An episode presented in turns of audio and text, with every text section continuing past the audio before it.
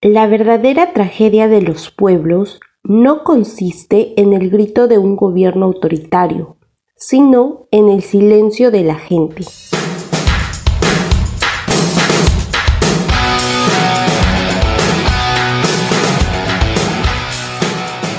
Saludos cordiales a toda la comunidad oyente de la sección podcast Taus al Día. Mi nombre es Madai Heidi Vázquez Guamaní, miembro de la Comisión de Investigación del Taller de Derecho y Relaciones Internacionales Alberto Ulloa Sotomayor. El día de hoy les hablaré sobre el tema huelgas en el mundo y la respuesta del Estado, caso peruano y francés. Dos ordenamientos democráticos actuales, como el peruano y francés, en los dos últimos años se han vuelto escenarios centrales de una acalorada situación producto de acciones colectivas referidas a las huelgas que tuvieron como resultado episodios de violencia por parte de instituciones policiales y muertes en ambos bandos. Partiendo de ello, se plantean las siguientes interrogantes. ¿Qué tan eficaz es la aplicación del contenido en su constitución o legislación referido al derecho a la huelga en ambos estados? ¿Realmente se está respetando ese derecho? ¿Se deberían optar por medidas radicales para apaciguar la violencia y las consecuencias fatales? En el marco del uso de la fuerza, la huelga se convierte en un medio de acción del gremio, sindicato o colectividad. La huelga forma parte del derecho colectivo. Es una institución que abarca temas de vulneración a otros derechos como el de los empleadores. Asimismo, procura efectivizar autotutela laboral y la libertad sindical. La Organización Internacional del Trabajo, OIT, no da un concepto preciso sobre este término. Sin embargo, resalta la variabilidad de conceptualización por parte de cada nación. Aunado a ello, hace un llamado a que su ejecución se maneje de forma pacífica y respetando otros derechos, debido que en la práctica se torne un conflicto. Los casos que se van a tratar partirán desde su tratamiento normativo debido a que es necesario cierto conocimiento para poder hacer una comparativa en relación al actuar de los estados de Perú y Francia y si realmente respetan lo estipulado en la OIT y en su misma legislación. La huelga en la normativa peruana en la Constitución peruana está ubicado en el artículo 28 el reconocimiento del derecho a la huelga, pero no se señala el contexto de acción y ejecución. El texto único ordenado de la Ley de Relaciones Colectivas de Trabajo, en su artículo 72, reconoce la huelga como la suspensión colectiva del trabajo acordada mayoritariamente y realizada en forma voluntaria y pacífica por los trabajadores, con abandono del centro de trabajo. Antonio Ojeda, quien detalla modalidades de huelga como formas de realización que se clasifican por la incidencia y acciones que ejecutan los trabajadores, modalidades de cesación del trabajo y modalidades sin cesación de la actividad laboral, el jurista Fernández califica en tres modelos normativos de la huelga derecho, contractual, profesional y universal. En cuanto a sus límites, según la clasificación del jurista Ricardo Mantero, los límites internos están vinculados con las modalidades en las que se ejecuta, puesto que el ordenamiento regulará su realización y los límites externos en función de la tutela de esferas jurídicas de terceros. El ejercicio de este derecho en Perú está restringido a la declaración de la Autoridad Administrativa de Trabajo, ubicado en el Ministerio de Trabajo y Promoción del Empleo. Se dirigen según la legalidad o ilegalidad de la misma, específicamente de su procedencia. Es necesario saber que la huelga legal no abarca el despido, tampoco medidas discriminatorias.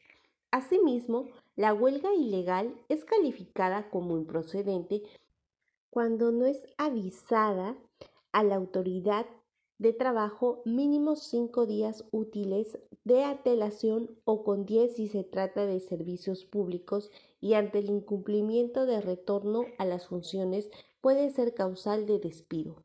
La huelga en la normativa francesa. El derecho a la huelga es un derecho constitucional.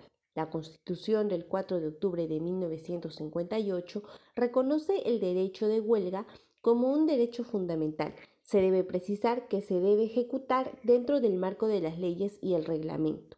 En el sector privado no hay un conjunto regulador del derecho de huelga. Sin embargo, no es que no existan debido a que están dispersos a falta de disposiciones legales, es la jurisprudencia la que define el derecho de huelga considerando como tal el cese colectivo y concertado del trabajo para apoyar unas reivindicaciones profesionales.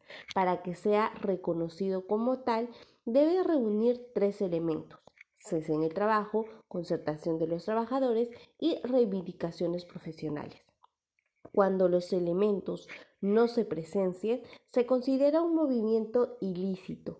En Francia, no hay una obligación de dar un preaviso a la empresa en el supuesto de huelga. Por ello, las huelgas sorpresa pueden considerarse lícitas, salvo que constituyan un abuso de derecho.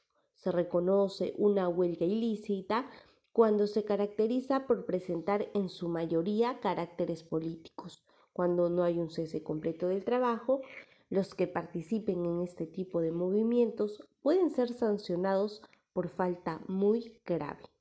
Perú a finales del 2022 e inicios del 2023 fue escenario de huelgas y protestas prolongadas que se volvieron violentas por parte de ambos bandos, que tuvo como resultado más de 50 muertos. Este se produjo a partir del fallido autogolpe del expresidente y falencias económicas que afectan a varios sectores del país.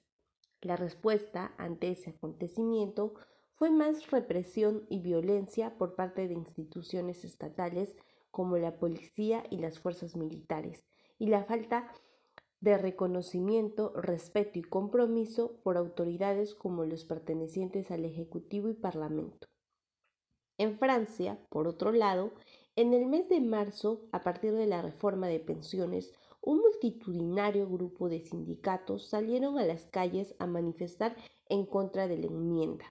Esta situación ha desencadenado la aparición de personas heridas y detenidas. Se esperaba que haya una respuesta idónea para que cesen las protestas. Sin embargo, los entes estatales han dejado en claro la no modificación ni alteración de la enmienda y han recurrido a medidas más represivas para que las personas externas a las huelgas ya no sean afectadas. Sin embargo, atentando a otros derechos de los partícipes. Haciendo una breve comparativa general, ambos países no supieron manejar el tema de las protestas. Sin embargo, lo sucedido en Francia es leve, debido a que se ha dado un respeto por el derecho a la huelga y la cantidad de muertes ha sido mínima. En cuanto a la gravedad suscitada en el país peruano, la respuesta de la actual presidenta Boluarte ante intentos de protestas por cierta parte de ciudadanos es repudiable, ya que los califica como actos terroristas que provocarán más muertes que acceso a oportunidades. Es lamentable que en pleno siglo XXI se recurra a la violencia y a la masacre para silenciar las peticiones de ciudadanos por el respeto y reconocimiento de sus derechos. La huelga como una forma de interrupción del trabajo y alteración del orden social en estos episodios no se torna como una medida pacífica y a la vez tampoco es debidamente respetada. La relación entre estas dos legislaciones es que a finales del 2022 y a inicios del 2023 se produjeron en ambos países huelgas de gran magnitud que afectaron el derecho al libre tránsito y el abastecimiento de alimentos de las personas. Asimismo, el problema esencial de ambos acontecimientos no estaban relacionados. Sin embargo, el hecho mismo de que estos sucesos hayan tenido gran impacto tanto en el tiempo de duración y en la afectación de derechos de personas externas dejen claro el pésimo tratamiento y accionar de ambos estados frente a esos accionares. Asimismo, dejen claro que no se guían por lo expuesto en sus cartas magnas ni en lo que está estipulado en sus leyes y doctrinas. Se debe tener en cuenta que un Estado debe ser respetuoso con todos sus nacionales y migrantes, respetando y reconociendo primero lo estipulado en la Carta Internacional de los Derechos Humanos.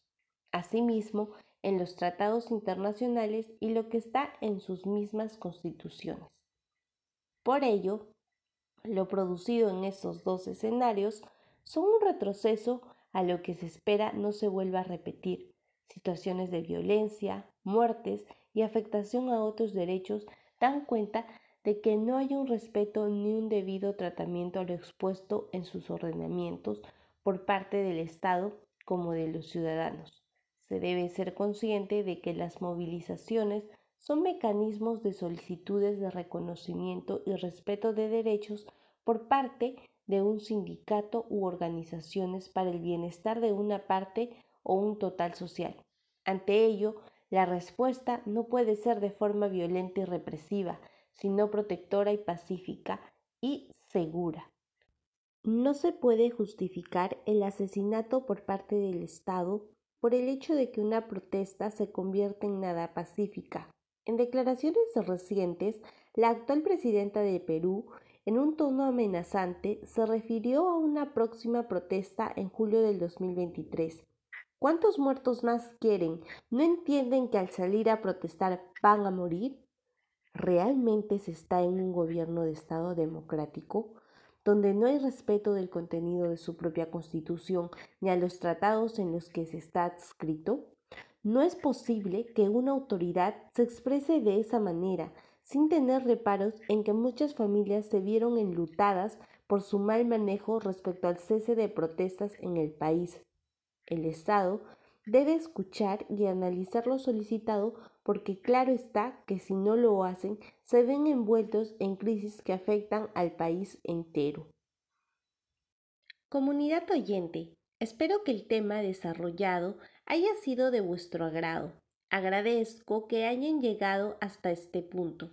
Nos ayudarían muchísimo compartiendo este podcast por medio de sus redes sociales.